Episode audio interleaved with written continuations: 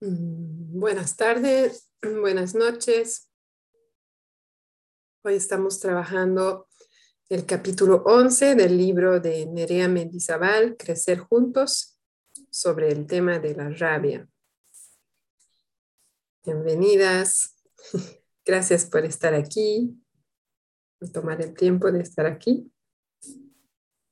Mm, ¿Cómo les suena hacer una bienvenida, compartir algo que está vivo, sentimientos, necesidades, o tal vez algo que está vivo, una duda alrededor de nuestra práctica, de lo que trabajamos anteriormente.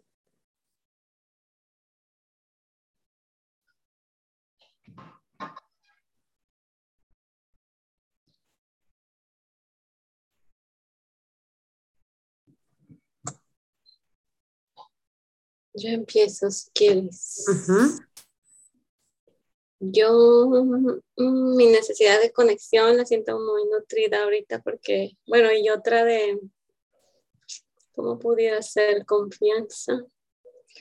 Dos hijos míos fueron con su papá a subir una montaña.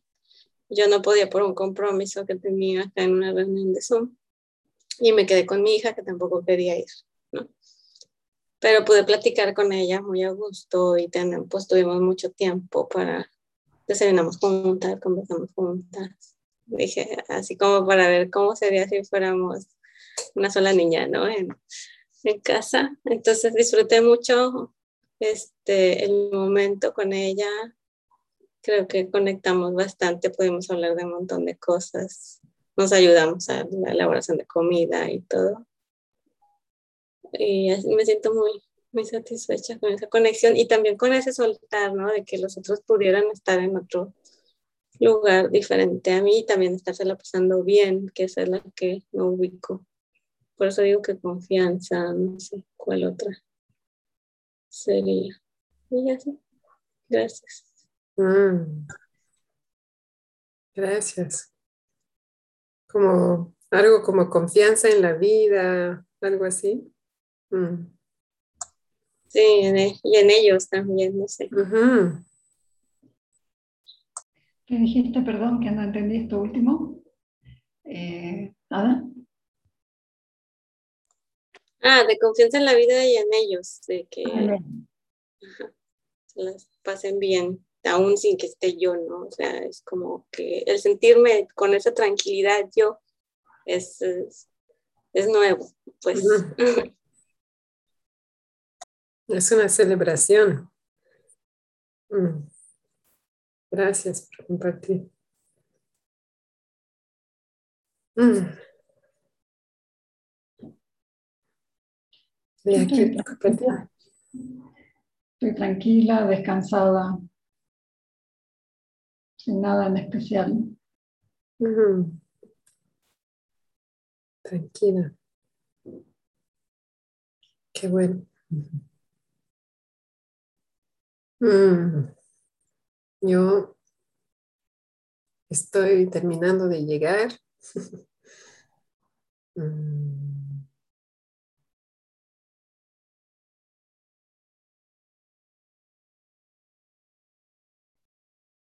Mm. Mayormente contenta por las actividades de hoy y también con un poco de pena mm, sobre el tono de voz que usé hace una hora más o menos para responder a mi hija que usaba un tono de voz similar.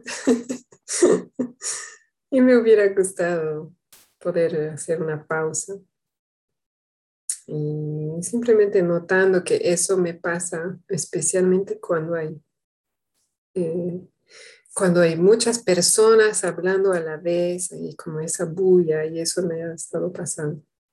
Como que estoy, es más fácil que me estimule porque creo que el ruido ya me estimula. Así que tal vez con eso voy a poder trabajar hoy. eso, una necesidad de, de coherencia con mis valores, de mostrar amor. Eso más que nada. Conexión. Mm. Bueno. Em, ¿Qué tal si leemos un poquito del capítulo 11?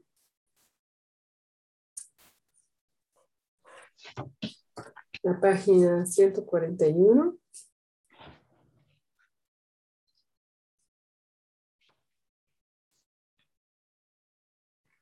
Comienzo. Ok.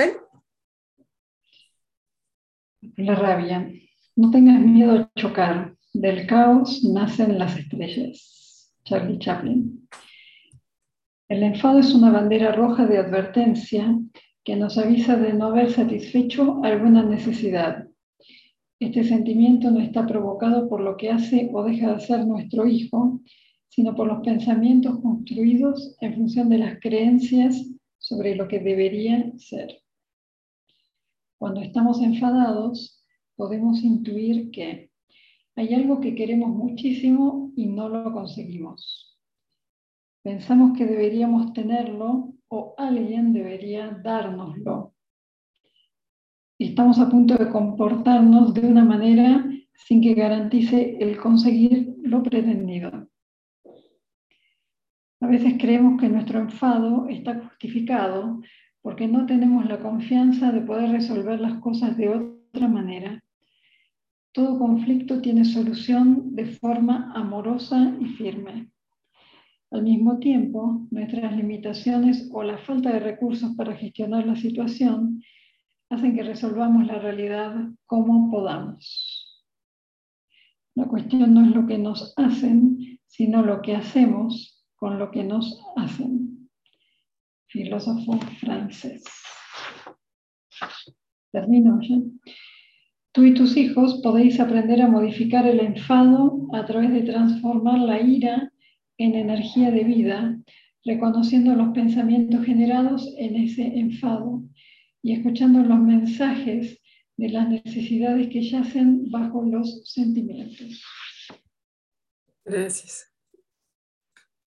Y eso es lo que vamos a hacer en el ejercicio. Pero primero yo quisiera como repasar el, concepto. Y lo primero en realidad que quiero, esa cita no me, no me termina de convencer, no me siento muy cómoda, porque en realidad eh, en la CNB, o sea, podríamos traducir un concepto de la CNB que, que vamos a repasar a continuación, como que no nos hacen nada, hacen. ¿no? Las personas hacen, no nos hacen. Entonces, una acción de otra persona puede ser un estímulo para mí, pero no es la causa de mi experiencia, de mi situación interior. La causa está relacionada a mis necesidades, satisfechas o no, y también a mis pensamientos, a mis creencias, ¿no? Etcétera, etcétera. Entonces, obviamente, ¿no? Hay algunas excepciones. Por ejemplo, la violencia física eh, evidentemente tiene una consecuencia eh, en mi cuerpo y es muy difícil que eso no tenga ya una, una consecuencia eh, emocional. Sin embargo, no todos vamos a tener la misma reacción emocional, la misma experiencia interior ante la misma violencia física, por ejemplo. Y Marshall daba un ejemplo de eso que era muy interesante, creo que es, un, en su libro eh, La comunicación no violenta, un lenguaje de vida, donde cuenta que cuando estaba apoyando en una escuela, dos días seguidos recibió un puñete en la nariz. de dos niños diferentes. Y si no me equivoco, el primer día no se molestó porque tenía un, pensamiento, un, juicio sobre el niño que le dio el puñete de que no era como un, niño más indefenso y en realidad el puñete no le tenía que llegar a él, sino a otro niño. y se estaba defendiendo como podía. Y entonces no, no se molestó y al día siguiente le llegó otro puñete en una situación similar, pero de parte de un niño sobre el cual tenía otro tipo de juicio y terminó enfadado. Y sí, em, mi memoria no es perfecta, así que ¿no? el, contexto puede ser levemente diferente, pero lo que, decía Marshall al final es que ahí él se dio cuenta hasta qué punto el estímulo no es la causa. Que si yo tengo un pensamiento distinto acerca del hecho o una creencia distinta o juicio distinto, también mi experiencia interior va a ser diferente. Incluso el dolor físico creo que habla de eso, ¿no? Que también puede haber un, impacto diferente según lo que yo estoy pensando.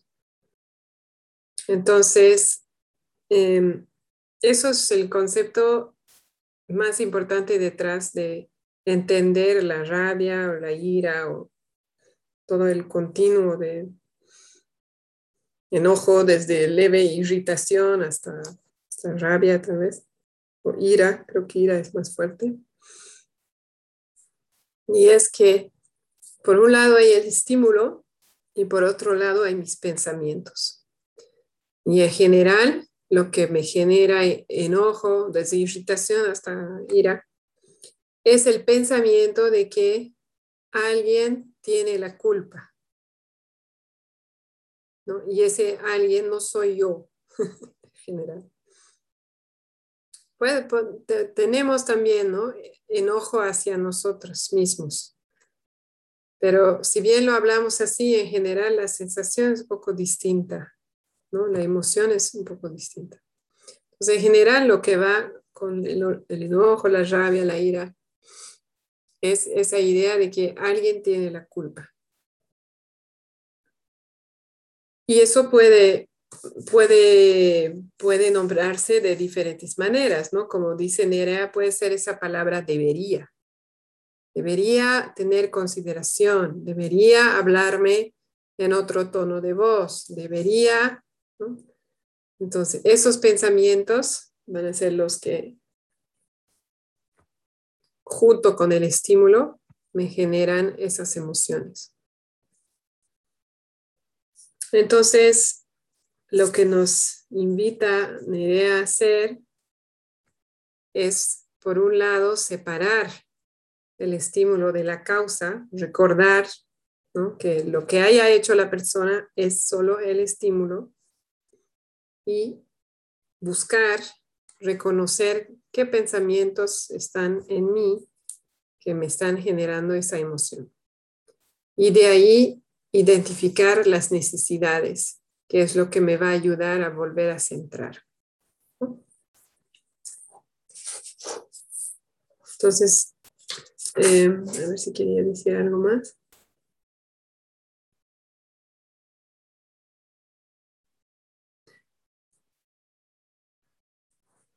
Bueno, sí. El grado que voy a tener desde irritación hasta ira también me indica cuán importante es esa necesidad para mí. Van a haber veces en las que no me no, no, reacciono de la misma forma o con la misma intensidad porque en ese momento esa necesidad no está tan viva para mí. ¿No? Por ejemplo, puede ser que el estímulo de mis hijos peleando hijos, hijas, eh, sea un estímulo fuerte para mí y que en ocasiones me genere rabia, ira. Pero si acabo de recibir una, una noticia que yo considero muy buena, ¿no? acabo de ganar la lotería, me acaban de promover, eh, me hicieron un, un, análisis médico y todo está limpio y no siento mucho alivio, qué sé yo. Acabo de tener una super noticia. Ese estímulo de la pelea no me va, eh, no, no me va a generar la misma reacción porque esa mi necesidad de, qué sé yo, de armonía, de conexión, de seguridad, que yo siento que se estimula en mí, se activa cuando yo los veo peleando, en ese momento no está tan viva como alguna otra necesidad satisfecha por la buena noticia, como puede ser tranquilidad, ¿no? o celebración o algo así. Y entonces no voy a reaccionar igual porque la necesidad no está tan viva en mí. Cuando ¿no? a más intensa mi reacción, más importante es esa necesidad para mí en ese momento de mi reacción. Entonces, una manera de hacer las paces con nuestro enojo es recordar eso, ¿no? No es malo estar enojada, enojado. Es una emoción como cualquier otra. No tiene nada de malo. Aunque tal vez hemos aprendido que sí en la niñez. En realidad no es, y le podemos dar la bienvenida al igual que cualquier otra emoción. Y una manera de darle la bienvenida es recordar eso, que, wow, estoy súper enojada, debe haber algo muy importante para mí en este momento. ¿Mm? Y claro, Nerea dice, estamos a punto de comportarnos de una manera sin que garantice conseguir lo pretendido porque obviamente esas emociones, desde la irritación hasta la ira, son emociones que indican que estoy en reactividad. Y cuando estoy reactiva o reactivo, probablemente tome elecciones o decisiones que luego me dé cuenta que no satisfacen varias necesidades. Entonces, la invitación es a recibir la emoción y a transformarla. No actuar desde esa emoción, sino transformarla con el proceso que vamos a ver a continuación. Y recién después de ese proceso interior, que una vez que lo tengamos integrado, se puede hacer muy rápido, eh, recién después de eso, tomar una decisión. Entonces, lo más importante ahí en realidad es darme cuenta de que tengo esa emoción antes de actuar. ¿No? Que em, en un taller que daba sobre el enojo usaba el semáforo, ¿no? Verde, naranja y rojo. Verde es que estoy como Lea ahorita. ¿No? Como Lea dijo, tranquila, descansada. Ahí estoy verde probablemente si llega un estímulo voy a poder hacer una elección, ¿no? decidir cómo quiero responder. Cuando estoy en naranja es como que estoy ya con esa leve irritación, ¿no? un poco de tensión, tal vez. No estoy totalmente en mi centro, algo me está incomodando, estoy en naranja. Cuando estoy en naranja, tengo elección, más elección para volver a verde. Pero si estoy en naranja, voy a volver a tomar mi ejemplo de ahorita, ¿no? Aparentemente a mí la bulla no me hace bien, el ruido continuo y fuerte de varios lugares. Entonces, ¿no? Evidentemente yo he estado en naranja, hoy estaba en naranja en ese momento, ayer en algún otro momento, ¿no? Simplemente por el ruido ambiental. Entonces, si me doy cuenta de eso, puedo tomar acciones para volver a verde. Me puedo ir a otro ambiente donde hay menos ruido, puedo pedir silencio, me puedo poner, eh, no sé, audífonos, algo. O hacer lo que sea, respirar, ¿no? Para volver a verde. Pero si no me doy cuenta que estoy en naranja, llega un estímulo más, Llega mi hija con el tono de voz que no me gusta, ¡pam! Me voy a rojo en un segundo, y respondo y después inmediatamente o más tarde me arrepiento. cuando estamos en rojo, tenemos menos elección y es mucho más difícil volver a verde, especialmente si no tenemos la práctica. Entonces, una opción ahí, y, con eso vamos a trabajar, ¿no? Son las señales corporales. Nuestro cuerpo nos indica primero dónde estamos. Entonces, si practicamos atender a nuestro cuerpo, hacer autoconexión a través del cuerpo, hay más probabilidad de que nos demos cuenta estando en naranja que estamos en naranja. Y que ahí necesito tomar acción para volver a verde. Em, estoy eh, dividida sobre en qué orden hacer esto. Mm, sí, tal vez vamos a leer solamente eh, página 142, el número 1 primero. Y así hablamos un poquito más del cuerpo. O sea, leo nada más el que viene con el número, ¿verdad? Ajá, el número 1, sí. Observa las señales corporales y de comportamientos que te avisan de estar dando paso al sentimiento de rabia. Ajá. Ahí vas a decir ese párrafo, esos dos párrafos. Ah, todo, ok. Señales físicas, muy personales. Ritmo cardíaco acelerado, diafragma contraído, sudor, calor en alguna parte del cuerpo, presión en el pecho o garganta. Ajá. Aquí haremos una pausa. En realidad, sí. Em, ¿Qué otras señales ustedes han visto? ¿no? Señales corporales de rabia, puede ser en ustedes o en otras personas.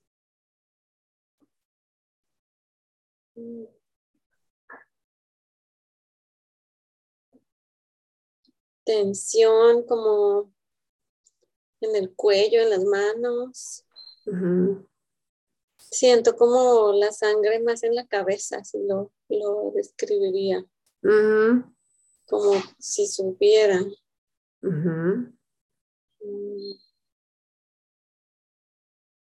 Pues hasta posturas, ¿no? Porque como que más acá con las manos en la, en la cintura o con los puños así cerrados o no sé. ¿Qué más?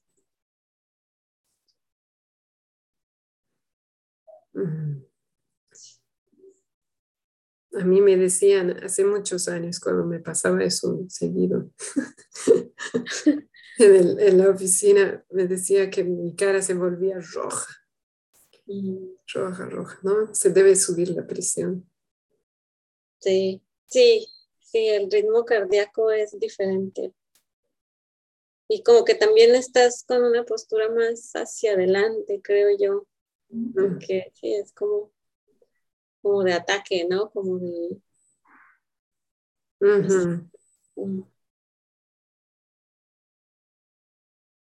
Tienes que estar de pie, no puedes estar sentado, no sé. Mm, hay como más energía, ¿no? Mm,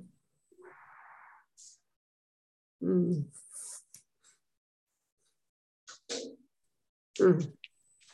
Otra, en mi caso, es que se me Igual, cuando estoy en el extremo, que felizmente ya no pasa mucho, eh, se me nubla la vista, ¿no? Y se me achica, ya no veo a los costados. Entonces, mm. cuando me pasa eso, tengo que salir corriendo, porque realmente estoy, ¿no? Con mucha, mucha rabia. O sea, como que la agudizas en algo, ¿no? Y pierdes perspectiva del ambiente. ¿Qué más hay ahí? Calor, sí.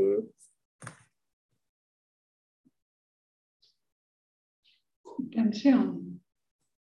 ¿Cómo dices? Tensión, tensión sí. en general, como que, tenra, como que todo se pone más tenso. Sí. Y como una cosa de alerta, ¿no? También. Exacto.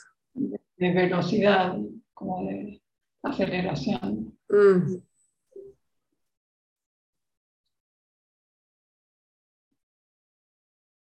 Sí, y ahí, ¿no? En todo eso, en realidad, todas esas señales eh, nos recuerdan que estamos en ese estado ¿no? de lucha, que es un estado, quiero decir primitivo, pero no es la palabra, ¿no? Pero es de, es, es, eh, es la parte más antigua de nuestro cerebro que controla eso. ¿Cómo dices? Primario. Eso, gracias, sí. ¿No? Es el cerebro reptiliano que llaman, que en realidad, ¿no? Todo eso está hecho para poder luchar contra eh, un animal que se nos viene encima, ¿no? hay peligro inminente y estamos listos para luchar por nuestra sobrevivencia. Por eso, esas, claro, incluso lo de la vista, por ejemplo, puede ser realmente para enfocarme en el riesgo. ¿no? Entonces, tiene una razón de ser. Em, y claro, el problema es que en realidad con el estrés ¿no? y, y, la manera en la cual eh, hemos sido criados y demás, eso se activa sin que haya ningún animal delante mío listo para comerme. Entonces, ese es el riesgo porque cuando estamos en ese estado hay una impulsividad, esa energía es como que hay una impulsividad de actuar. Y en ese momento, la, parte prefrontal del cerebro que nos permite pensar y evaluar, hago esto o hago esto, qué, qué es lo más conveniente, qué es lo menos riesgoso, todo eso está apagado. Cuando yo estoy realmente en el extremo de la rabia o la ira, en ese sentido ya no tengo elección porque mi cerebro reptiliano está decidiendo. Y, él piensa que hay una serpiente, un león o lo que sea, un jabalí, y entonces me está instruyendo eh, pelear por mi vida. El problema obviamente es que si no es un león, sino que es mi hijo, hay un riesgo de lastimarlo a mi hijo. Entonces, em, esa impulsividad, la manera en la cual la podemos parar, hacer una pausa, es justamente esa autoconexión. Primero, darme cuenta de qué está pasando en mí y tomar acción para reducir esa reactividad. Y puede ser aislarme, como decíamos, si yo me doy cuenta que se me nubla la vista, me voy. Em, porque voy a ponerme a gritar. Entonces, sé que eso, eso se viene. Entonces, ahorita cuando hagamos el ejercicio, vamos a pasar un poco de tiempo en el cuerpo, porque esa es la manera, bueno, en mi experiencia y según los eh, maestros y maestras de CNB que he tenido, es la manera más eficaz de darme cuenta temprano de mi reactividad. Y especialmente porque tenemos patrones de, ¿no? de, reactividad y, en el cuerpo. Entonces, si a mí, a mí se me nubla la vista, ya sé, eso no es que solo me pasa una vez, me ha pasado varias veces a otra persona va a ser otra la sensación, tendrá hormigueo en las manos, qué sé yo. Y así puede reconocer su propio patrón en el cuerpo y más rápidamente darse cuenta. Ok, ahora sí, terminaremos de leer esa página, ¿no? Que es la, como el proceso de transformar la ira en energía al servicio de la vida y después podemos practicar. Ok. ¿Sigo de señales de comportamiento? ¿sí? Señales de comportamiento. Elevar el tono de voz, volumen más alto o ritmo más rápido de lo normal. Hablar señalando o moviendo las manos de forma vigorosa. Valerse de la fuerza física, golpes, empujones. Número dos, stop. Para inmediatamente lo que estás haciendo Si no pulsas el botón de pausa, tu malestar probablemente se incrementará. Número 3. Busca estrategias para volver a la calma. No es para reprimir la rabia, sino para gestionar la situación en mejores condiciones, a fin de cuidar la relación que deseas y lograr la eficacia posible. Respira hondo varias veces, distánciate de la situación, correr, poner música, buscar un desahogo a través del cuerpo y la voz. Cuatro, Date cuenta de los pensamientos generadores de tu enfado como causa del mismo. Reconoce que la otra persona no es responsable de tus sentimientos ni la causa de tu enfado. Organiza los pensamientos que rondan tu cabeza respecto a esa situación. Estoy enfadada porque estoy pensando que él o ella debería. Estoy enfadada porque me estoy diciendo a mí misma que alguien me está haciendo algo, atacando, traicionando, manipulando. Número 5. Siente las necesidades que están por debajo del enfado. En esta situación, mi necesidad de no está cubierta. Número 6. Cuando conectas con tu necesidad no satisfecha, ¿cómo te sientes? La ira es un sentimiento tapadera. Una vez reconocidas las necesidades insatisfechas, se transforma en otro sentimiento, tristeza, impotencia, miedo. Cuando mi necesidad no está cubierta, me siento. Número siete, petición. ¿Qué te gustaría pedirte a ti misma o a alguna otra persona para cubrir suficientemente tus necesidades? Súper. Pues ese sería el proceso que propone Nerea, ¿no? En el punto eh, donde dice la ira es un sentimiento tapadero, supongo. Em, no, yo quisiera agregar algo. la ira, el enojo, es como la punta del iceberg, ¿no? Em, y debajo están estas otras emociones. Y es un, parece contradictorio porque el enojo tiene mala fama, ¿no? Desde la niñez escuchamos, ¿no? no te enojes, etcétera, etcétera.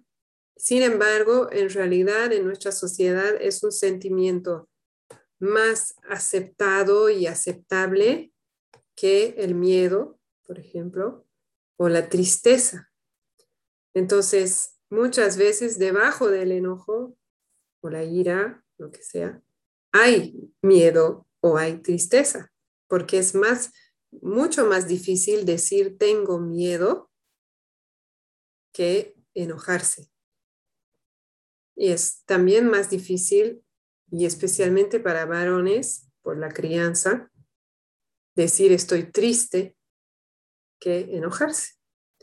Entonces es, es como una emoción eh, de alguna manera más fácil de mostrar, que requiere menos vulnerabilidad. Cuando yo estoy con enojo, con ira, me siento fuerte, me siento, ¿cuál es la palabra? Como invencible. ¿Sí? Sí, poderoso te iba a decir yo. Ajá, sí. En cambio, cuando expreso miedo o cuando expreso tristeza o ¿no? algunas otras emociones como vergüenza, por ejemplo, culpa, me siento muy vulnerable. ¿no? Tengo mucho más riesgo de no ser aceptado, aceptada y también más necesidad de aceptación. Entonces, em, es interesante notarlo y recordar eso, muchas veces hay algo más profundo detrás del enojo. Super.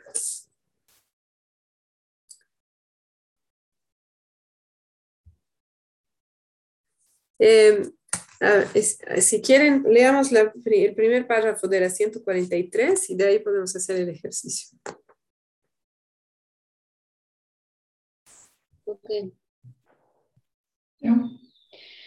La CNB no trata de evitar el juicio, el enfado u otros sentimientos o reacciones afines.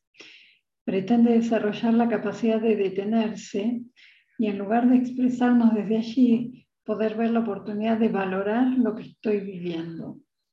El ser humano enjuicia, pero a la vez es capaz de mirar lo que hay dentro de ese juicio.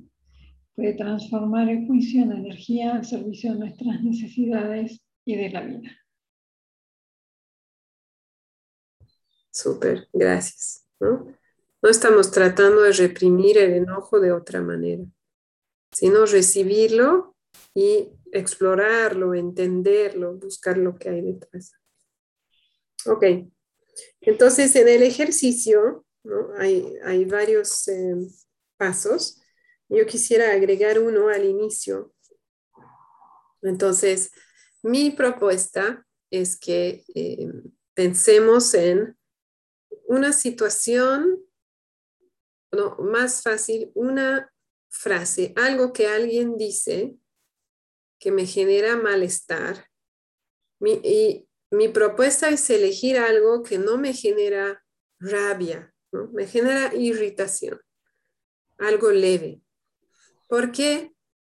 Porque si aprendemos a identificar las señales corporales cuando estamos con poca intensidad, se va a hacer más fácil identificar cuando la intensidad es mayor.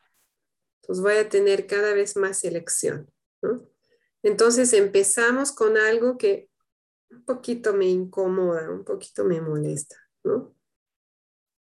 Entonces podemos pensar en una frase y vamos a pedir a otra persona del grupo que nos diga la frase como si estuviéramos en juego de roles que nos diga la frase con el tono, le indicamos con qué tipo de tono de voz y demás. Y nosotros primero simplemente vamos a observar nuestro cuerpo y ver qué me pasa cuando yo escucho esa frase. Y mi compañera me lo va a volver a decir hasta que le diga que pare, para darme más tiempo y más oportunidad de observar mi reacción.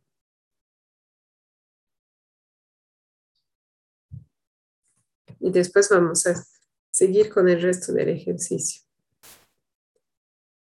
Entonces, que sea una situación, una frase que estoy dispuesta a compartir para poder trabajarlo en, en su totalidad.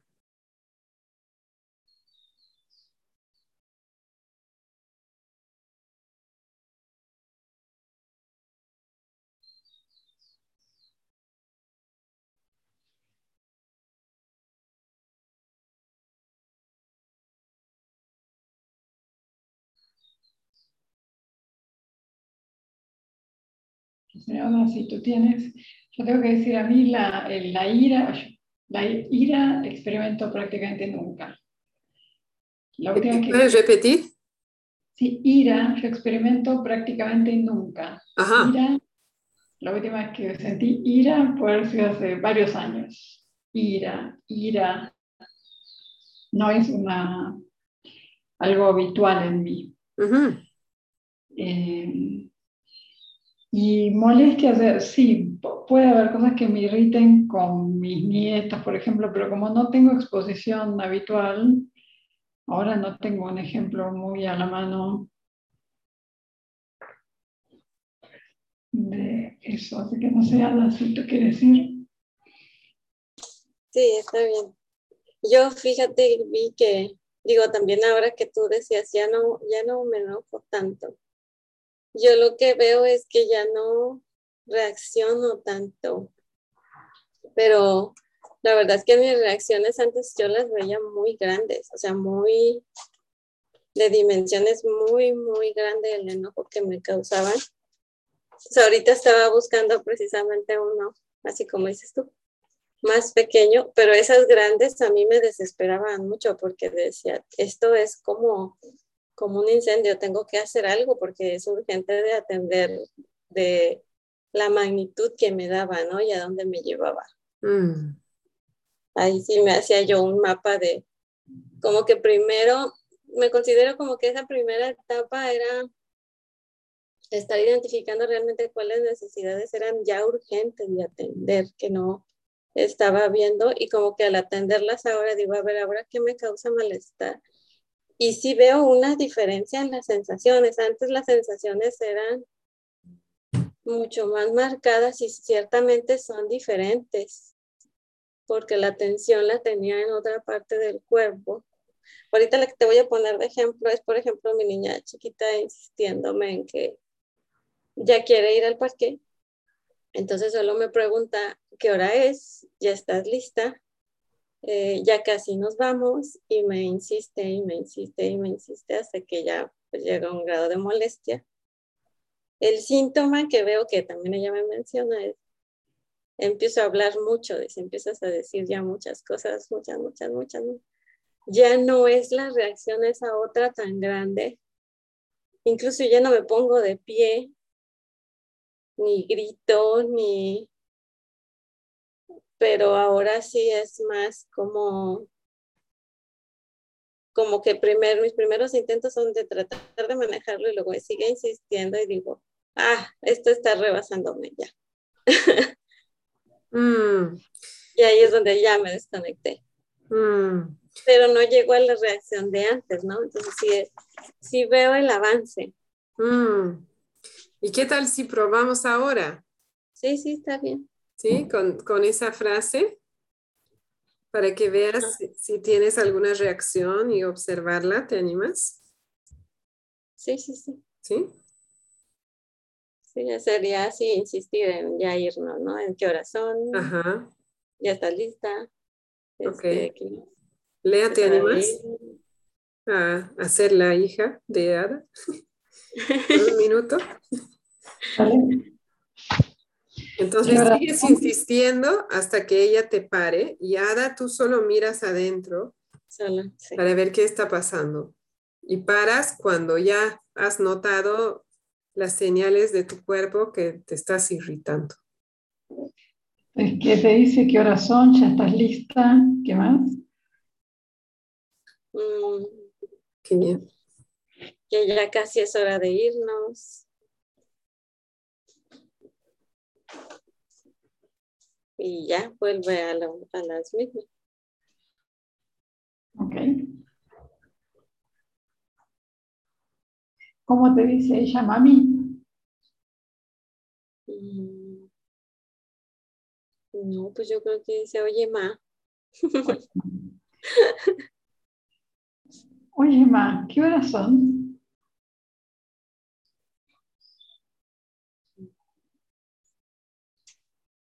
¿Es la hora de ir al parque ya?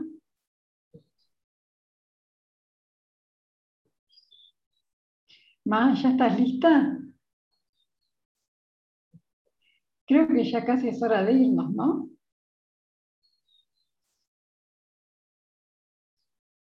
Ma, ¿me estás escuchando?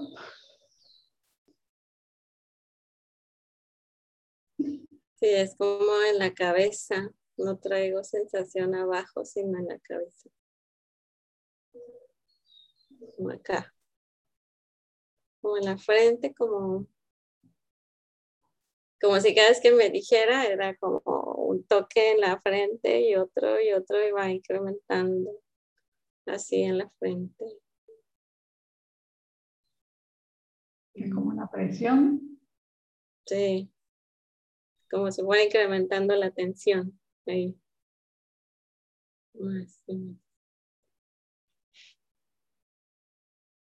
Mm, entonces esa puede ser una señal de tu mm. cuerpo cuando estás todavía en muy baja intensidad, ¿no? Sí.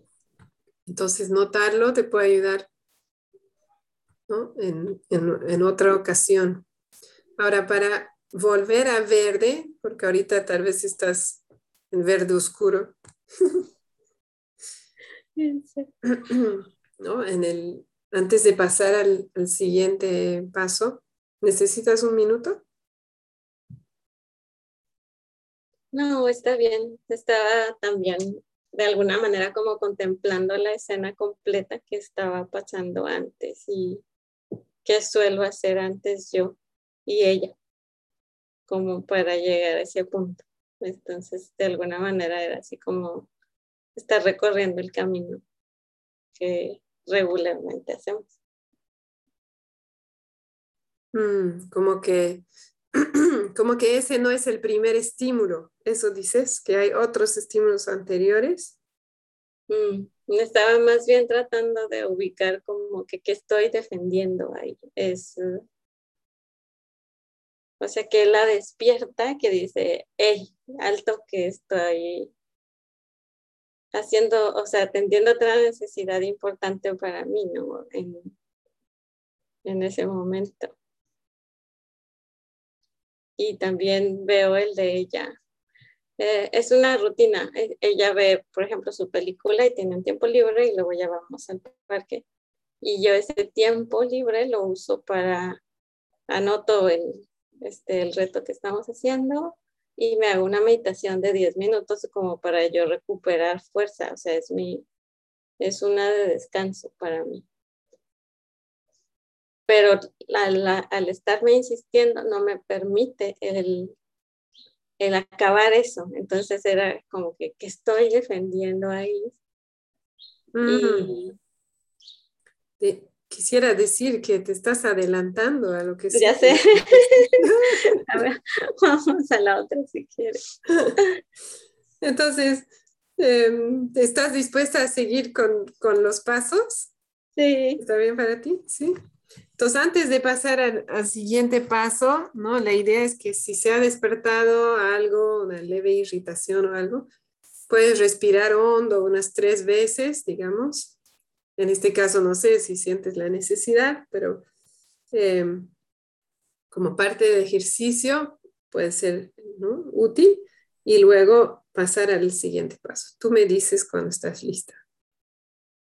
No, sí, dale. Ya. Entonces, lo siguiente, ¿no? Que dice Nerea, reconoce que la otra persona no es la responsable de tu enfado. En otras palabras, que hay un estímulo y no es la causa, ¿no? Que la acción o no acción de la otra persona es el estímulo y no la causa. Sí, sí. ¿Sí? ¿Estás lista para seguir? Sí. Súper. Entonces ahora Date cuenta de los pensamientos generadores de tu enfado como causa del mismo. O sea, ¿no? Ella plantea que la causa son los pensamientos. Estoy enfadada porque estoy pensando, pues, ¿qué, ¿qué, estás pensando en ese momento que te genera la irritación? Que necesito un tiempo para mí antes de darle tiempo a ella, como es como mi hora de que necesito recargarme antes de poder dar más o algo así, o que es como si este es mi tiempo mío y me estás mm. invadiendo, ¿no? Me estás invadiendo el mío cuando te voy a dar el tuyo al ratito, ¿no? O sea, es, es mm, sí, como eso. Sí. ¿Y con debería cómo sería? Deberías, deberías de darme tiempo para descansar antes de ir al parque.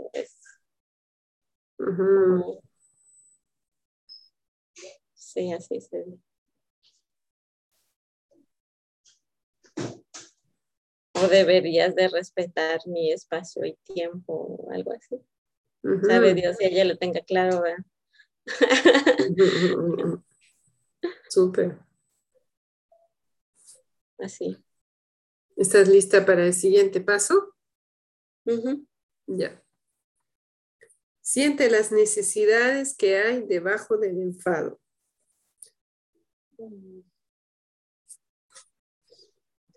Sí, está esa de descanso, pero creo que también esconde abajo como esa mm, respeto libertad, así hay algo ahí de autonomía que es como, que está más abajo todavía que le doy descanso, ¿no? Hay, habrá ocasiones en que en realidad no esté tan cansada, habrá otras en las que sí sea más importante para mí realmente esa recarga. Pero más eso, ¿no? Es como despacio, de, de elección, de respeto. Ahí. Reconocimiento de tus necesidades. Mm. Es que tenemos la hora, por decirte, nos vamos a las 7 todos los días, ¿no? Entonces es como... Y ella ya sabe leer la hora o lo que sea, pero si la veo como que ya se carga más de tensión a la hora que se va acercando la, hora, pero es más, no, no, no, no me suena tanto esa, es más como de respeto y de espacio. Yo también quiero mi ratito para mí, de mí, ¿no? Es así.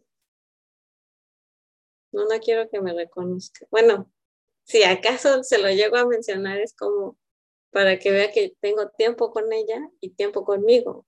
Entonces, que no está como fuera, pero no, no es tanto la de valoración ahí. ¿Cómo te suena reciprocidad? Mm, reciprocidad. Como que tú, ¿no? Tú das para atender a sus necesidades y también te gustaría que ella contribuya también a tus necesidades. Como que todo el mundo participa. También podría ser un poquito. Mm. No se la, ¿cómo es? No se la exijo, pues, de que me dé el,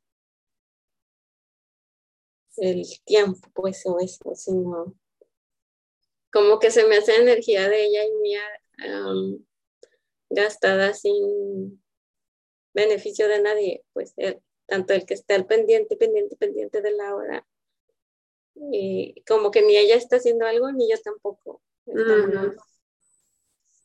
¿Será a propósito? Mm, ándale.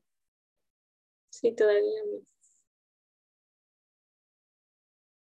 O eficiencia, ¿verdad? Que es mi favorita, no, no es eficiente, porque no estamos las dos disfrutando del tiempo al estar pendiente de ¿no? Algo así.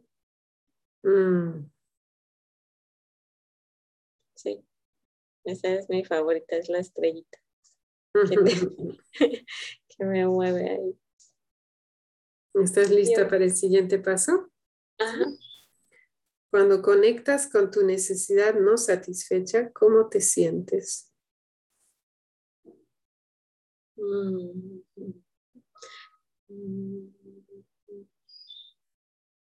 Pues ahí ya tengo sentimientos ambivalentes.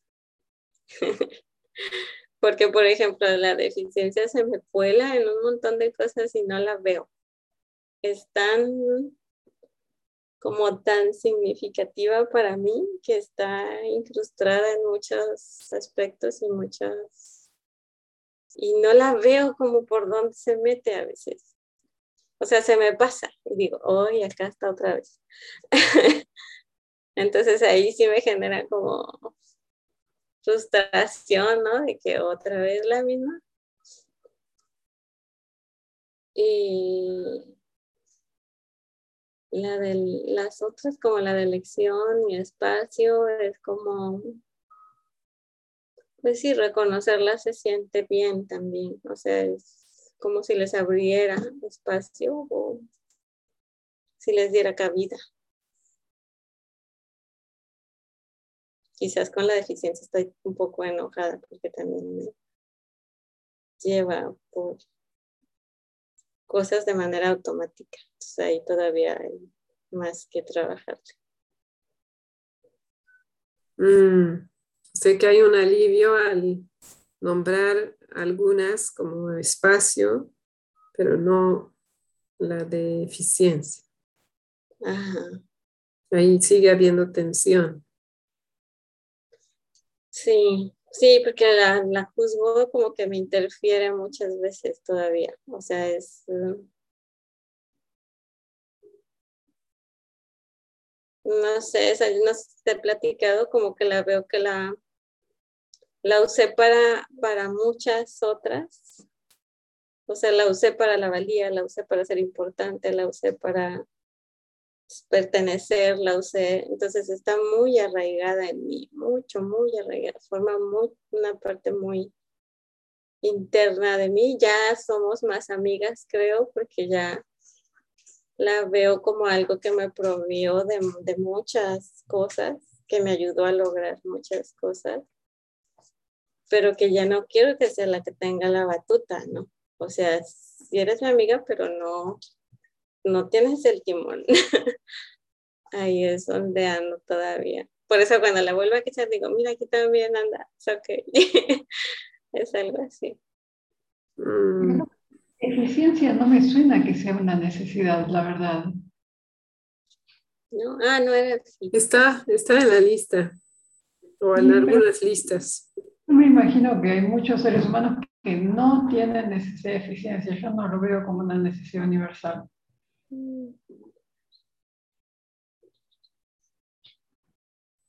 O sea, tú dirías que la nombrara de otra manera. Para mí es otra cosa. A ver, yo tengo una tendencia similar y por eso mismo identifico que hay muchos seres humanos que no la tienen. y tú la tienes también, ¿eh? Yo la tengo, pero para mí no es una ah, misma, para mí es otra cosa. Quizás juzgas que no la tienen porque no es tan importante para ellos como para ti o... Es que yo no sé si es una necesidad universal, la verdad, de eficiencia para mí es como ya otro nivel, otra cosa. Yo no lo veo como una necesidad básica, yo lo veo como más, que está en un nivel más de, construcción sobre las necesidades. Sí, podremos agruparlas así, o sea, como las, así como tenemos el cerebro este, el reptiliano y el que se construye en base a ese y el otro. Así podrían estar también las necesidades, solo que acá están todas. Yo también te lo digo como antropóloga, nosotros en nuestra cultura hay un culto a la eficiencia, pero en otras culturas no hay un culto a la eficiencia. Mm. una cosa muy occidental, muy... Sí, una programación así a la... Sí, a la producción, ¿no? Como eso. Sí, no, no, veo por qué las cosas tienen que ser eficientes. O sea, sí veo por qué en un ámbito laboral, qué sé yo, pero una necesidad universal me parece medio extraño. Mm, como que fuera más necesidad de sentido, de propósito, ¿no? Que sea algo más profundo. Por ejemplo, para mí como hay otras cosas atrás mm. de eso. Me parece interesante la propuesta de buscar qué hay detrás. ¿no? Em, Sí, propósito me resuena. Y algo como, como espacio. Porque si lo hago de esta manera, luego hay más espacio, hay más tiempo. No sé. yo creo que a mí me parece que las tres venimos como de un ámbito X. Occidental personas que les interesan más, mucho, muchas más otras cosas, que tienen un espíritu más lúdico, eh, no, no, tienen esa orientación. La mm. para nada su prioridad, para nada. Es más, pueden ni entender el concepto, no les interesa en absoluto, no entra en su catálogo de opciones. Sí, yo la veo como que la agarré para nutrir varias, como estrategia quizá para nutrir varias de las otras que son más, como más profundas o como más del ser humano. Mm. En todo caso, siempre nos podemos preguntar, ¿no? ¿Eso qué me da? Porque por ahí eh, la respuesta de cada una va a ser distinta. ¿no? Que a, mí, a mí, ¿qué me da la eficiencia? Yo creo que me da eso, me da como espacio, o me da también satisfacción, mm. me da propósito. Tiempo, estabilidad. Ajá. Em, claridad.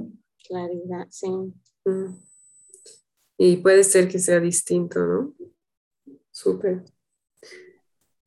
Ahora, te, ¿cómo, ¿cómo te sientes ahí con la etapa de las necesidades? ¿No decías cómo te sentías? En base al comentario de Lea, ¿quieres explorar más? Yo quería agregar acá un comentario, que en el libro lo que te pide es mi necesidad de no está cubierta y es cuando esa necesidad no está cubierta, me siento. Sea, ¿cómo te sientes cuando no está cubierta esa necesidad? Mm. Gracias. Cuando no está cubierta, no, pues esa sí es la que me... Sí, puedo decir que enojada, sí. Indignada, molesta. Resentida, lo que me sigue así como sigo como saboreando, puede decirse así, es lo que leímos antes donde dice vi que esta emoción tapa una que nos, nos permite ser vulnerable, ¿no? Entonces yo digo, ¿cuál sería la necesidad que expresaría esa vulnerabilidad que no está expresando el enojo? Como que ahí sería una buena pista, ¿no? Porque, por ejemplo, la de deficiencia, pues ahí sí no me pondría tan vulnerable, ¿no? Pero la de, ¿qué sería?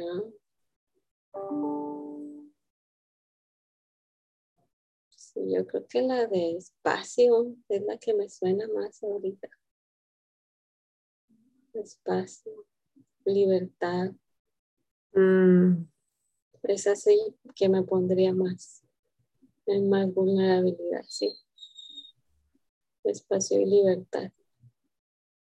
¿Cómo te sientes cuando no es respetada? Cuando no está satisfecha. Pues sí, amenazada. Eh, bueno, ella amenazada es falso, ¿no? Me siento como impotente, como, como así Mm, indignada, sí. Indignada, inquieta, intranquila, preocupada, desbordada también, algo de sí. Mm. Sí. Sí, de hecho veo como, como también decía Marshall, ahora la, la, expresión de la ira es es una, es una reacción algo desesperada, ¿no? Por querer cubrir una necesidad. Ya no tengo recursos, la única que se me ocurre es esta, pero quiero cubrir mi necesidad, ¿no? Entonces, sí, así como frustrada, malhumorada. Mm, pero debajo de eso eh, hay, ¿no? Impotencia, dijiste. ¿Qué más será? Desbordada. Desbordada, sí. Sí, no, no veo posibilidades, o sea, es como abrumada o que sea bloqueada. Mm. Mm. Y te animas a quedarte un, un momento sintiendo esas emociones, viendo cómo es en tu cuerpo cuando conectas con eso.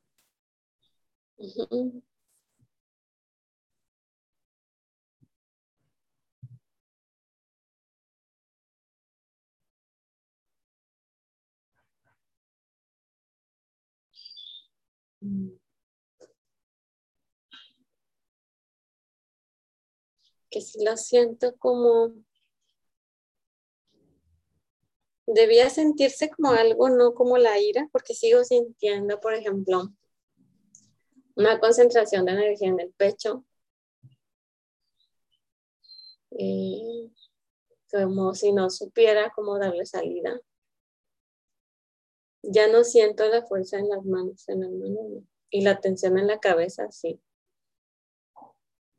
Pero es como si concentrara algo acá en el pecho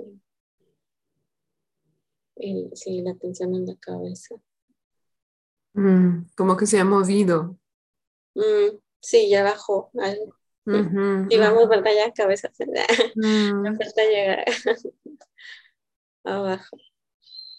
¿Y quieres atenderle un rato antes de, de ir al último paso? Sí. Se me hace que para bajar al otro piso era como, sí, hay algo triste, triste. Muy triste.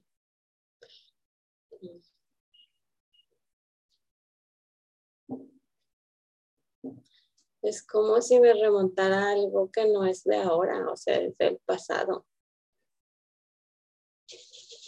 Y ahí es donde está lo triste. Como, sí. Como que lo tocara con eso. Mm.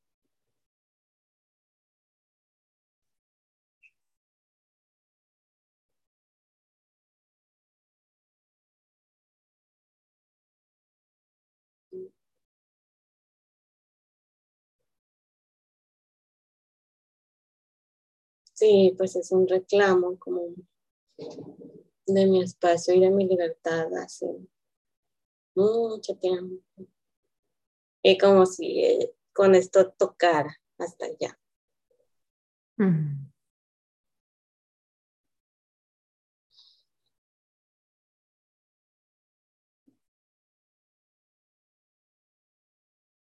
Sí.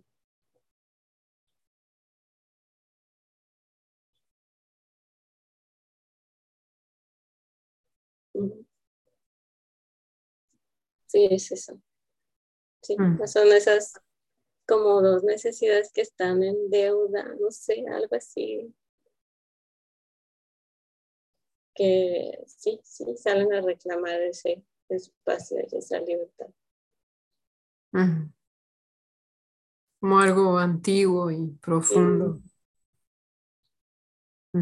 Ahí me sorprende siempre esto, porque por más que busco a veces vivencias que yo digo, no, esta es tranquila, es algo ligero, o sea, no, no va a llegar a nada profundo. ¿Cómo llega hasta allá? sí. Sí, sí, es algo así. ¿Y quieres, qué prefieres en este momento? ¿Quieres quedarte con eso?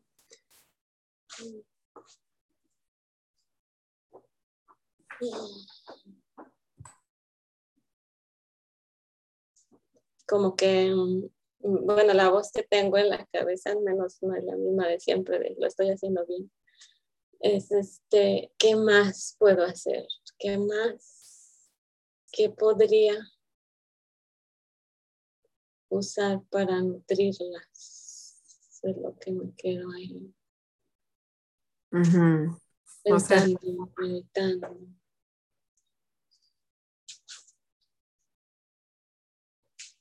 O sea, a ver, no, te escuché bien, así que quisiera reflejar, a ver si entendí.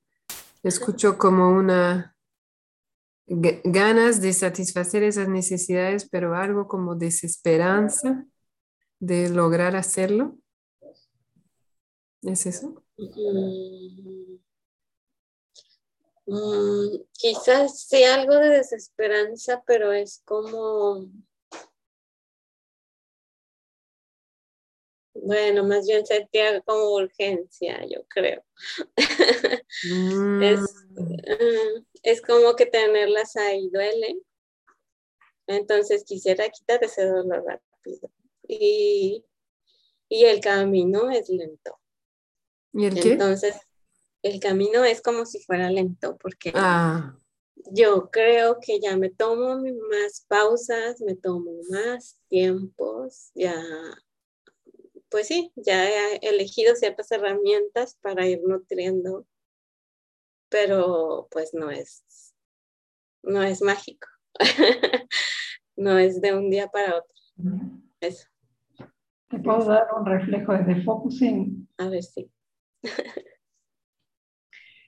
hay algo en ti que se siente triste y también hay algo muy preocupado porque entres en contacto con esa tristeza.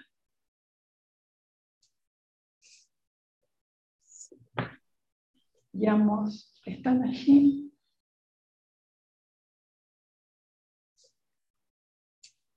Y tú eres el espacio donde pueden estar los dos.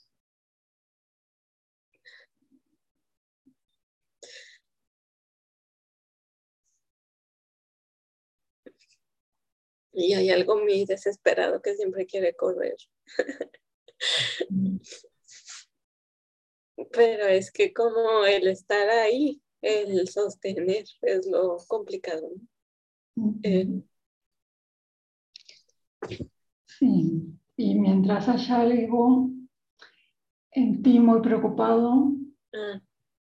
por lo que puede suceder si entras en contacto con esa tristeza, puedes decirle que puedes tomarte todo el tiempo que necesite.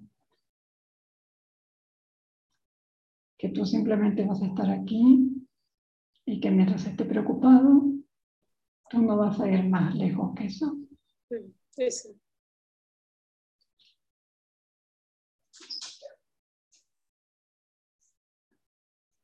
Sabes que en la última sesión que hicimos de focusing no, no hablé yo, sino me habló eso.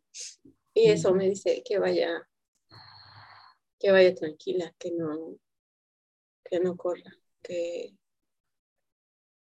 como que confíe, como que sí. siempre me ha llamado la, la, atención. De hecho, yo que tenía miedo de llegar, dije, no sé quién sabe, era como, hoy tengo que estar lista para esto, ¿no? Pero a veces eso me da, no, no necesariamente me pide. Y eso es increíble, así como, ah, estaba preocupada por dar y me, y me está dando a mí.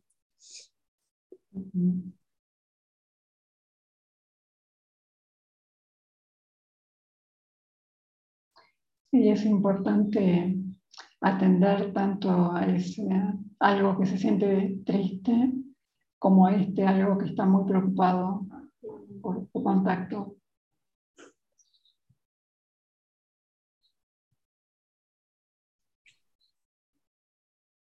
Sí, es como ese, preocupado es lo, lo he cachado en el día también de que es como un constante evaluador o algo así.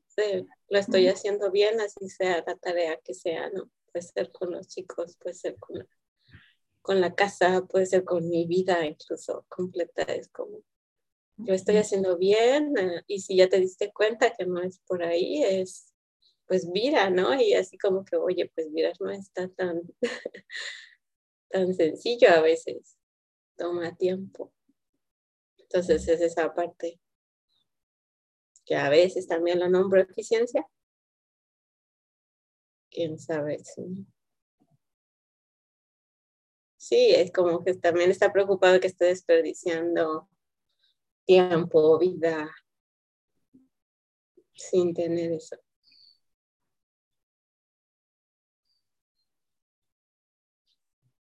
Ahí está el, el ¿cómo se dice? El, el dilema. Pero sí, de mis retos más que me he propuesto es el de parar más a menudo. Sobre todo cuando ya me observo que en alguna tarea estoy ya sobrepasando mis energías o sobrepasando mi, digo, ay, ya, vamos a parar y hacer otra cosa. ahí. Entonces ahí, yo creo que ahí, ahí va más o menos. Pero hasta eso tengo que aprender. Bueno, no tengo que aprender, sino que voy aprendiendo a parar y creo que ya con eso es muy, es excelente porque eso ya me da un ritmo y una pausa que antes no, no consideraba. Hasta los malestares físicos que he tenido, digo, es que esto me, me hace parar, porque si no, no puedo atender lo que está pasando.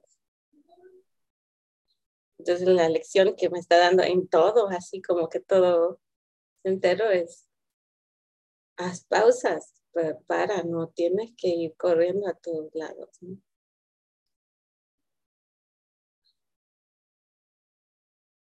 Y antes sí era una desesperación por correr a todo lo óptimo, rápido y así.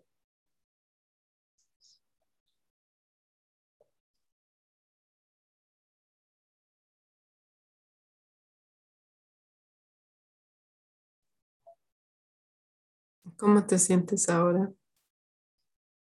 Mm, más tranquila. Mm.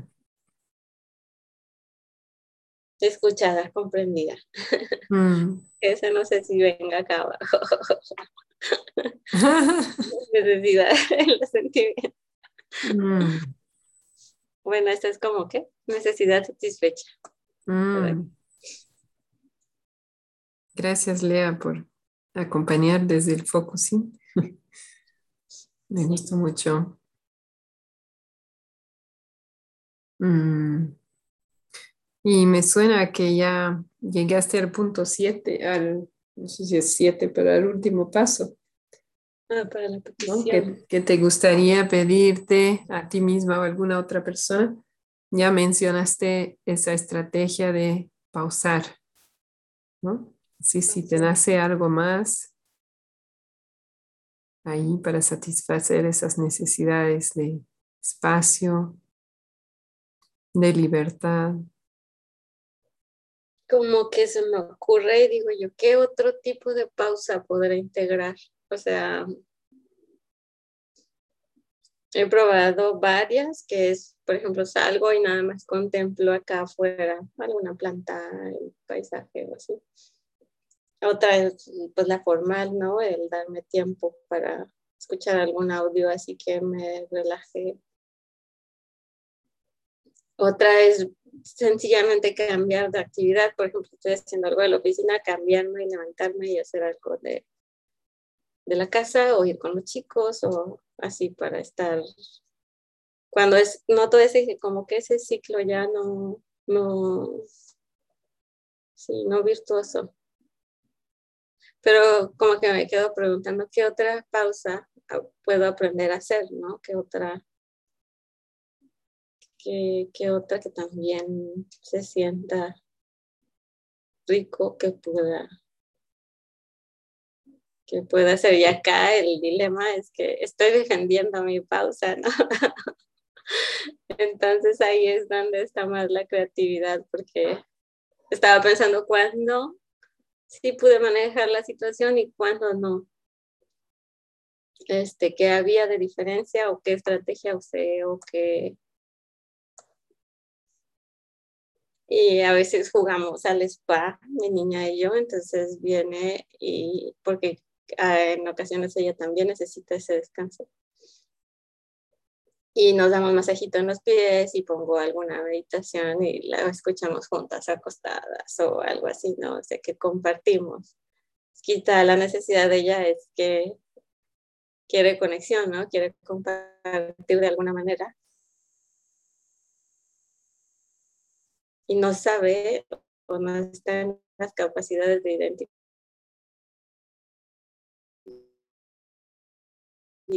qué hacer en ese tiempo, en sentido, pueda combinar la de las dos, ¿no? O sea, esa conexión que ella busca con, con mi descanso, nada más que si hay algo acá en mi cabeza que dice que tengo que ser solo yo, ¿no? O sea, ¿Le has hecho una petición a ella? ¿Le he hecho peticiones a ella? Sí. Sí, sí, sí, este, pues le he tratado de, de primero de, explicarle que digo, le digo, mira, todavía faltan estos minutos. Como ves, si mientes un dibujo o te recuestas, cómo te sientes tú de cansada o pero si noto que la ansiedad de ella ahora se incrementa a veces, ¿no? de ser parte de su crecimiento quizá. Entonces ahí traigo un factor nuevo que no he contemplado si, si fuera, por ejemplo, de su etapa. Esta ansiedad nueva que la, porque antes sí congeniábamos con ese, con ese descanso o ella misma buscaba y hacía sus dibujos o su arte o algo. Y ahora no, como que se queda sin opciones, sin recursos y el tiempo la empieza a, a agobiar. Entonces ahí es donde quizás conecto con mi agobio por el tiempo y digo, ay, no quiero agobiarme, no quiero Pero sí, lo que trato es de explicarle que yo necesito este tiempo para recargarme y otro y a su modo creo que lo comprende.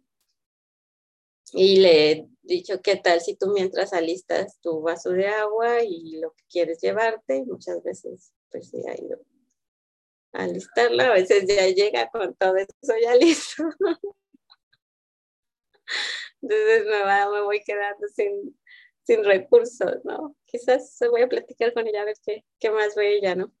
Para, para tratar de ahora convenir algo nuevo que no he contemplado. O conectar con qué, cuál es la necesidad de ella. Ajá, sí. Y acá tenías algunas como ideas Sí, a veces yo creo que es cansancio, a veces pues es diversión y quisiera acelerar el tiempo para que pasara más pronto, o sea, llegara más rápido ese momento, yo creo. Este, a veces que pues puede ser aburrimiento, pero no sé si, como, no, pues es diversión o, o reto, quizá que tenga necesidad de algún reto que no, que esté muy aburrida y necesite algo que le estimule. Ahí dijo que está con la conexión inestable. Sí. Ah, no se escucha igual, está, pero sin cámara. Exacto, sí. Estoy esperando a que mejore el sonido. Mm. o sea que lo último, ¿no? Que estoy escuchando que otra petición nueva podría ser sentarte con ella y conversar para entender mejor qué es lo que pasa para ella y qué, ideas surgen que podrían satisfacer las necesidades de ambas.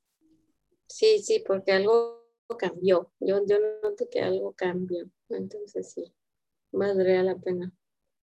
Mm. ¿Y cómo te sientes con eso?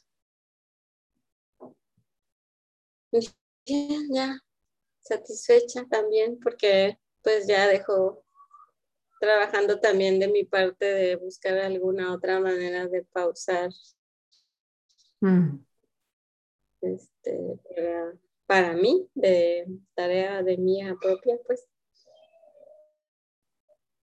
Y pues también no, no como que alguien quiere que algo funcione siempre y pues ellos van cambiando con sus edades, entonces hay que ir ajustando Ajá, a lo que haya. Y lo más seguro es la, el cambio con ellos, ¿no? Porque están en crecimiento, entonces que estar pendiente de eso también. Súper. Gracias por compartir.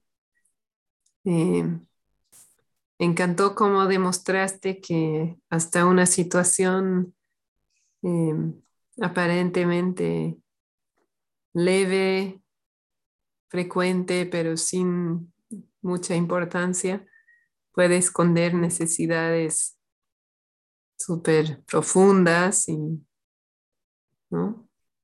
y también eh, Sí, como después de, procesar un poco podemos encontrar nueva, nueva energía, nuevos recursos para, para abordar las cosas de otra manera. Gracias. Sí, nueva información, porque la verdad no había contemplado que ella pudiera pues, tener algún cambio y, y por eso pasar a esto, ¿no? O sea, también. Mm, como que algo está cambiando en ella y por eso ya no funciona el acuerdo anterior. Ajá, sí. Mm, entonces, escucho curiosidad por ese lado. Ajá, sí, sí, sí. Ándale por ahí. Mm. Súper. Se abre una puerta.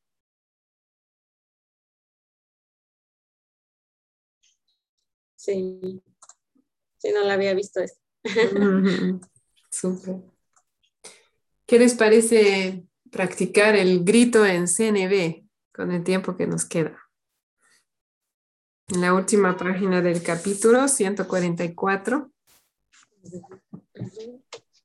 podemos leer esto.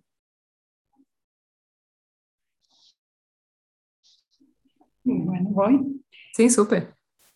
Gritar en CNB, el grito conectado a la vida. Muchas veces pensamos que la CNB y gritar no son compatibles. O que el grito siempre es violento, impacto y es un momento emocionalmente muy intenso. Falto de otros recursos. Con el grito pedimos atención desde la creencia de que los otros son culpables y causantes de nuestro malestar. Y suele ser la alarma para intentar cambiar al otro o a la situación. Cuando dos hermanos se pelean, sois unos desconsiderados, me tenéis harta, no tenéis en cuenta a los demás, os importa poco lo que yo os diga, parece que lo hacéis adrede buscando mi enfado. Pero el grito conectado a la vida invita a aliarnos con la desesperanza o la energía del grito, pero poniendo el foco de ayuda o establecer un límite, expresando con la potencia o la intensidad de nuestras necesidades de ese momento. Ya basta, se acabó, necesito paz y tranquilidad, así que os pido que cada uno esté un rato en su habitación. ¿Sigo? Sí, os sigo yo si quieres. Super. Gritar conectados a nuestras necesidades requiere tomar conciencia a fin de reconocer lo que precisamos, aceptarnos en nuestra vulnerabilidad y salir del paradigma de no se trata de reprimir los sentimientos, sino solo de hacer en conexión con uno mismo, para que lo expresado esté ligado a la experiencia actual y así poder evitar el reproche, el ataque, la culpa o el castigo hacia el otro. En una conversación donde la tensión o el ambiente crispado va en alza, intentamos buscar más luz para saber frenar a tiempo con energía. Para, para, es suficiente. Necesito ayuda. Me gustaría ser capaz de entenderte, pero en este momento estoy realmente contrariado y no puedo más. Necesito que nos detengamos. ¿Retomamos en otro momento? Súper. ¿Ustedes me escuchan bien? Muy bien. Sí, claro. Ok, por mi lado hay un tema. Em, mi propuesta es que practiquemos gritar en CNB, expresando nuestras necesidades con una variedad de situaciones em, en, la, crianza y en la experiencia de ser mamá, en este caso. y mm, entonces tal vez podemos pensar en algunas situaciones y de ahí pensar en cómo sería el grito en CNB, ¿no? Em, voy, a, voy a dejarles un minuto pensando en situaciones y voy a ir a ver si puedo mejorar la conexión a internet. Ahorita vengo.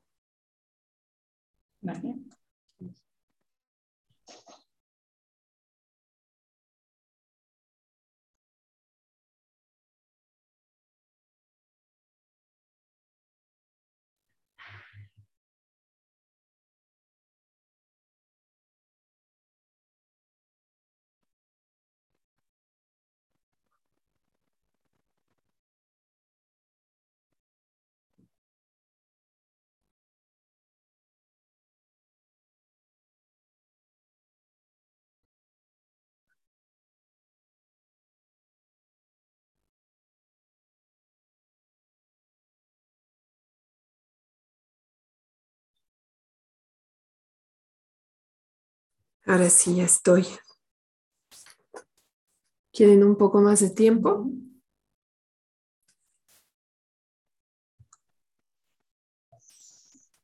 Con una situación tenemos, sí, ¿verdad?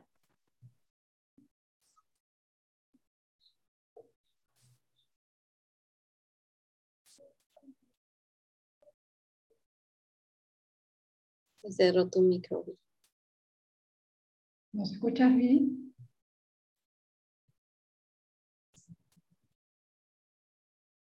Ah, no escuchaba nada. Ah, ahora sí. No les escuché, sí, perdón. Em, ¿Cómo les fue? No, todavía no comenzamos. Ah, ¿Tienen alguna situación? ¿Quieren más tiempo? Sí, ok. Bueno, para mí una situación típica es esta, ¿no? Cuando necesito paz, necesito silencio, necesito que ya todo se detenga un poco y haría algo parecido a esto.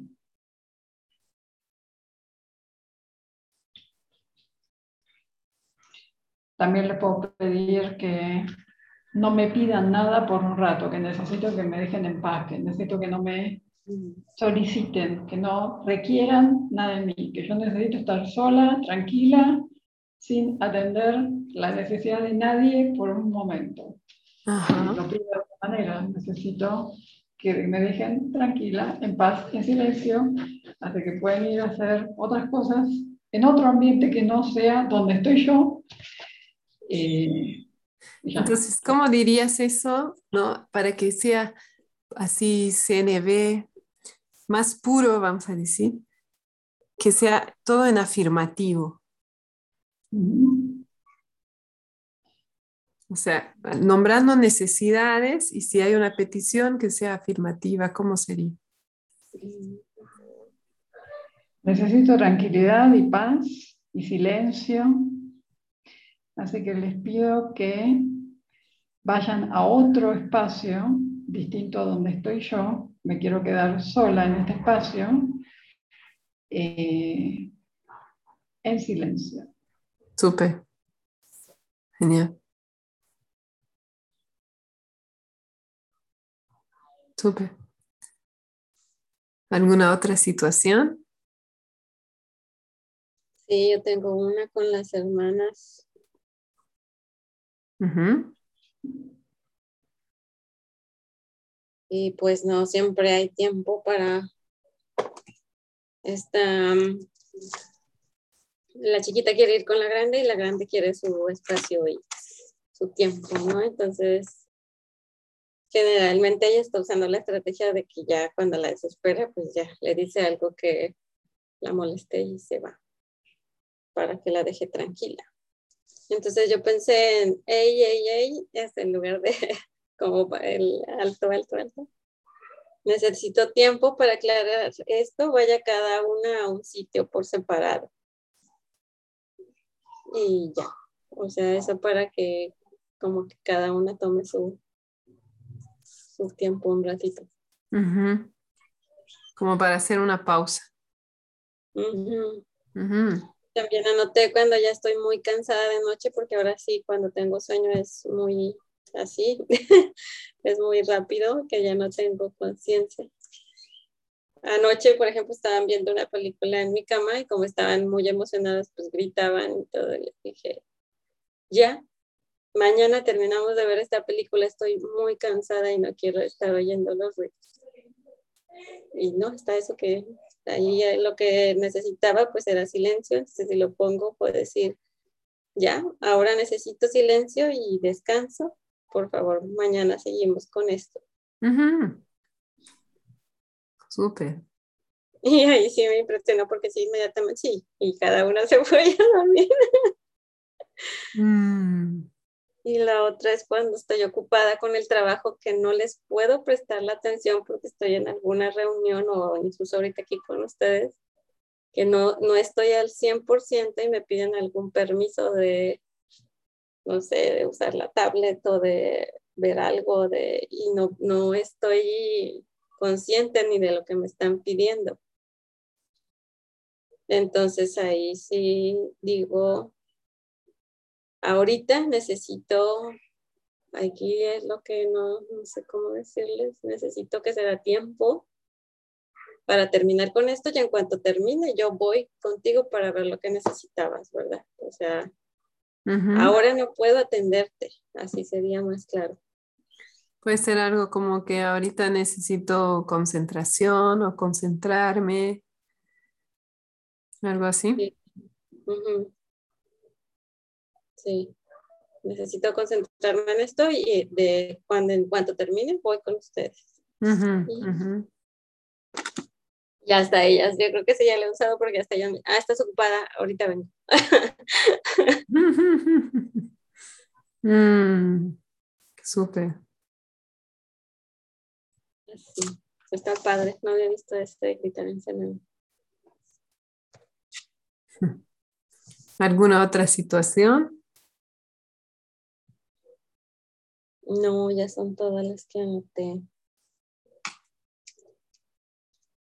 Yo tengo una, a ver si me ayudan. cuando,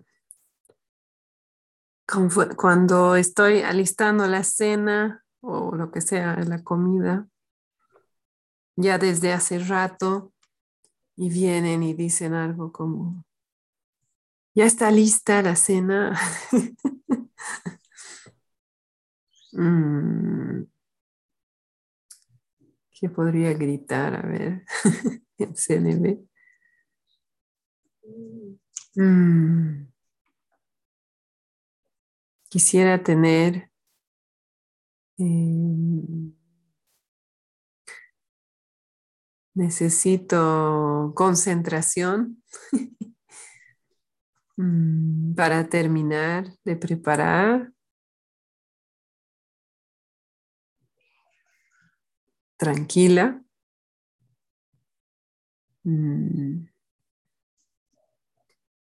O colaboración para terminar más rápido.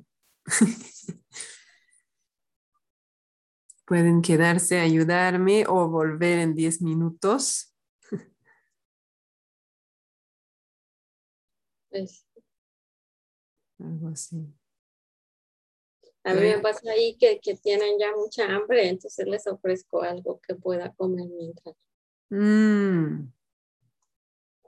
Sí, también. Y eso me da un respiro, pero ahí.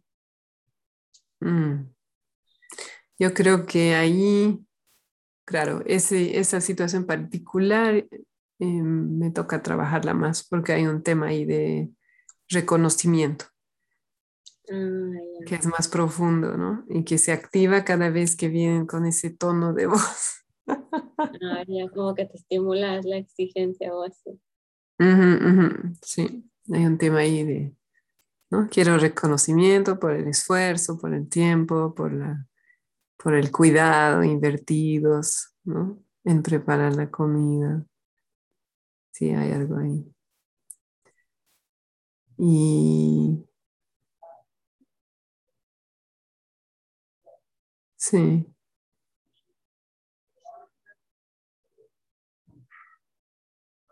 Pero es más profundo, no, no, no tiene que ver con esa situación particular, más que, ¿no? Es algo más antiguo. Entonces hay una cosa es el grito en el momento, ¿no? Para pedir algo muy, muy, como muy vivo. Y otra cosa es, ¿no? Darse tiempo para procesar lo que hay debajo. Sí, está interesante cómo elegir, ¿verdad?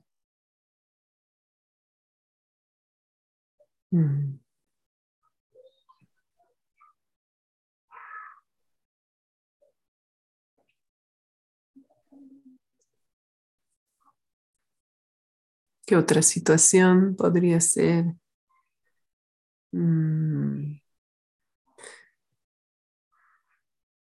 ¿Qué tal cuando un niño o una niña está pidiendo, por ejemplo, dulces o algo así con mucha insistencia que no satisface mi necesidad de salud? ¿Qué podríamos gritar ahí?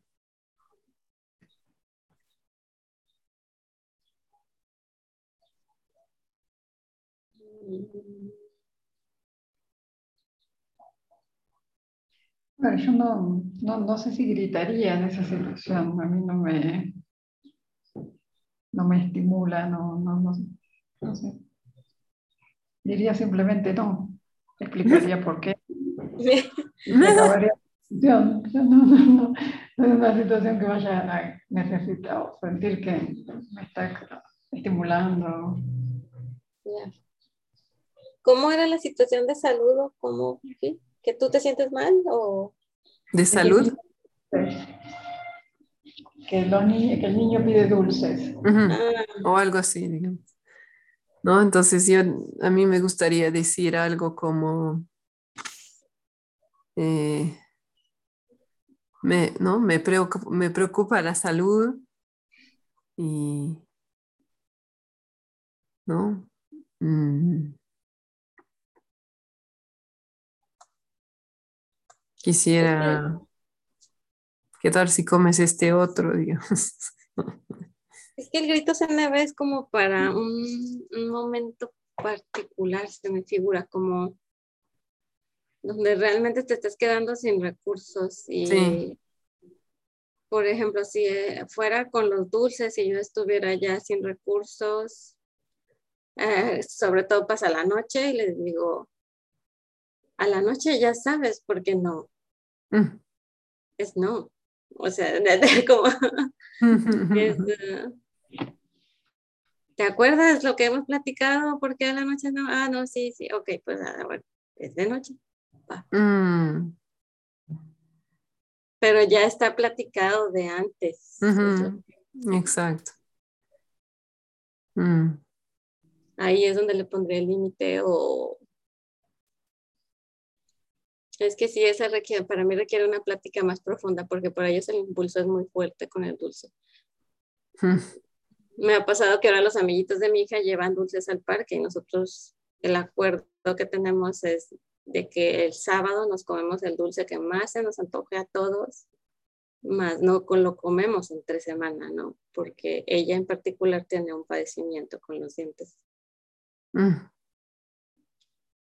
y me decía, ¿qué hago, mamá? Porque si se me antojan y todo, le digo, bueno, pues, pero lo platicamos un rato, ¿no? Ah, ya, es que mira, llevan y sí se me antojan, pero también estoy consciente de que quiero cuidarme y a veces por más que hago el esfuerzo, pues no puedo resistirme, ¿no? Y yo, pues valóralo, o sea, le digo, sabes que por qué estamos cuidando tus dientes, si te lo comes, y puedes llegar y limpiarlos y y de verdad, si es algo súper, súper fuerte para ti, lo, lo es muy importante para, pues disfrútalo, cómelo y disfrútalo y compártelo, no sé. Tampoco quiero que le genere culpa o esas cosas. Mm pero está en conciencia de que lo hacemos por cuidarte, o sea, ¿cómo quieres tú cuidarte? ¿Cómo quieres tú cuidar esos dientes? Yo me voy hasta el futuro y me cuento que, ay, quién sabe cómo va a tener los dientes cuando esté grande y yo me voy a sentir responsable y no sé qué, pero eso no es cierto, le digo, realmente es de lo que hacemos diario y yo es lo que busco con eso. Mm. Ya, y a veces llega y me cuenta, no me comí ninguno, mamá, pero guardé uno y lo traigo ahí en la bolsa. Y ahora, ya el otro día abrió unos chicles y hasta fue y me dio uno, ¿no? O sea, no, no quiero tampoco, es como, sí, como crearle algo que le, que le impacte negativamente, sino que le haga conciencia más bien y, que sienta su poder de elección al mismo tiempo. Mm. Mm tampoco es como que vas a llegar y te va a castigar. Y yo, pues no. Mm. Pero sí, esa requiere plática más profunda y a ellos repetirles muchas veces cuando tiene un propósito más allá de lo que, por ejemplo, acá en la cuestión de los dulces, platico con ellos y les digo por qué no nutren y que si nutren y aparte qué hacen en los dientes y y que los entiendo, que se les antojen, porque pues aparte los hacen ricos y todo eso. Mm. Y por eso nos damos el gusto, es la estrategia de los sábados, ¿no? De cómete el que más ganas tengas, este, para satisfacer eso, como que se nos quite la tentación y... Mm.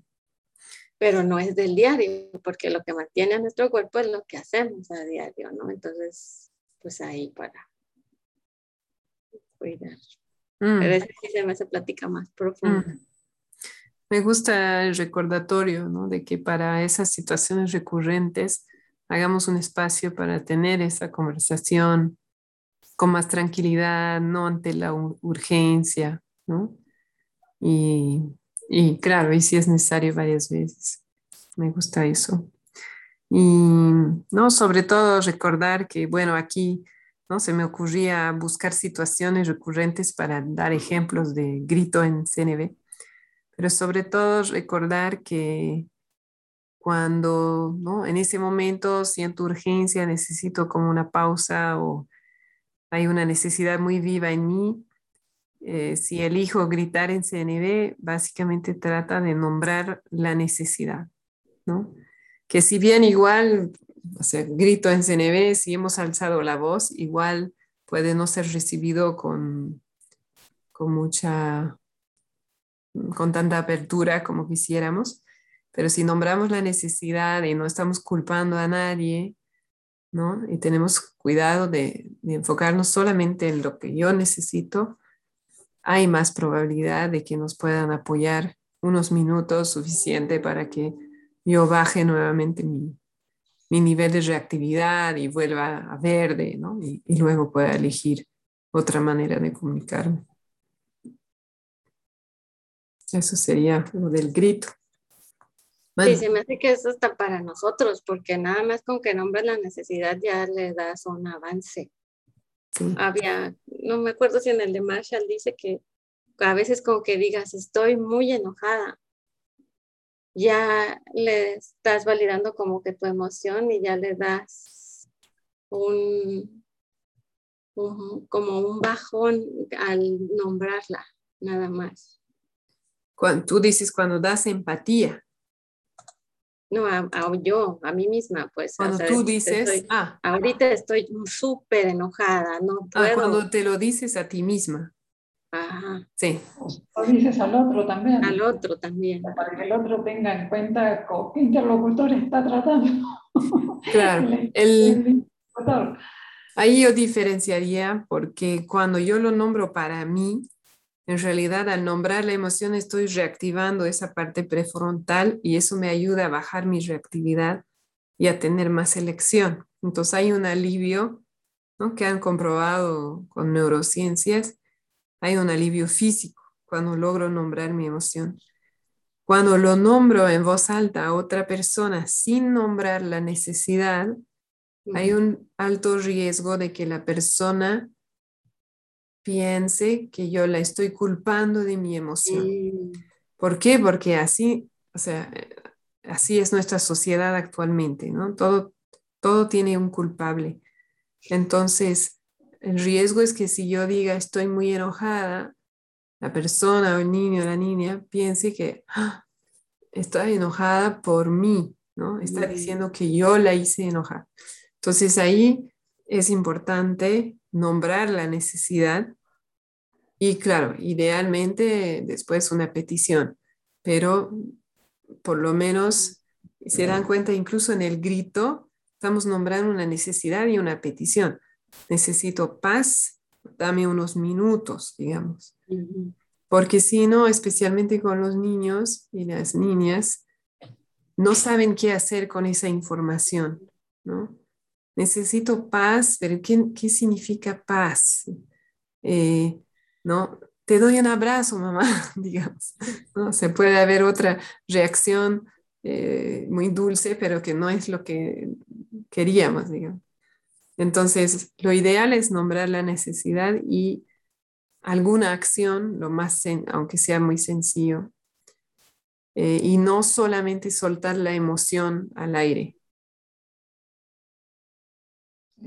el tema es el último párrafo, que hay momentos que cuando ya estás, así que no, no da el asunto, es esto, mejor me retiro, me voy a caminar y hablamos en un rato. Tipo, sí. Eh, no sé si en ese momento vas a estar en condiciones de expresar tu necesidad, de expresar tu...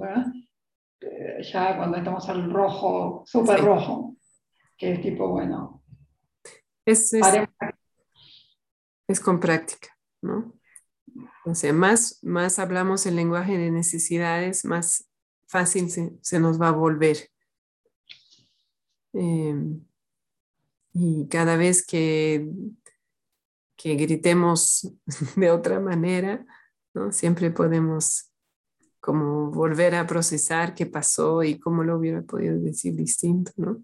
Pero de hecho que no es fácil y por eso eh, me gusta el primer ejercicio, ¿no? Que aprendamos a leer nuestro cuerpo cuando está con menos intensidad para tener más selección eh, y, no llegar al rojo o no con tanta frecuencia.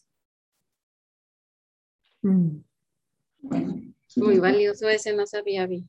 Yo me voy despidiendo. Sí, justo iba a invitarles a despedirse. ¿Quieres nombrar algo vivo en ti? Contenta, mucho, aprendí. Como siempre, aprendí y recordé. Mm. Gracias, Leo. Gracias por tu presencia. Yo también me llevo aprendizaje, claridad y tarea. Gracias, Gracias. Estoy muy agradecida por su presencia a las dos. Y yo también me llevo tarea. Gracias. Chao, que estés bien. Cuídate mucho, Gracias. Gracias.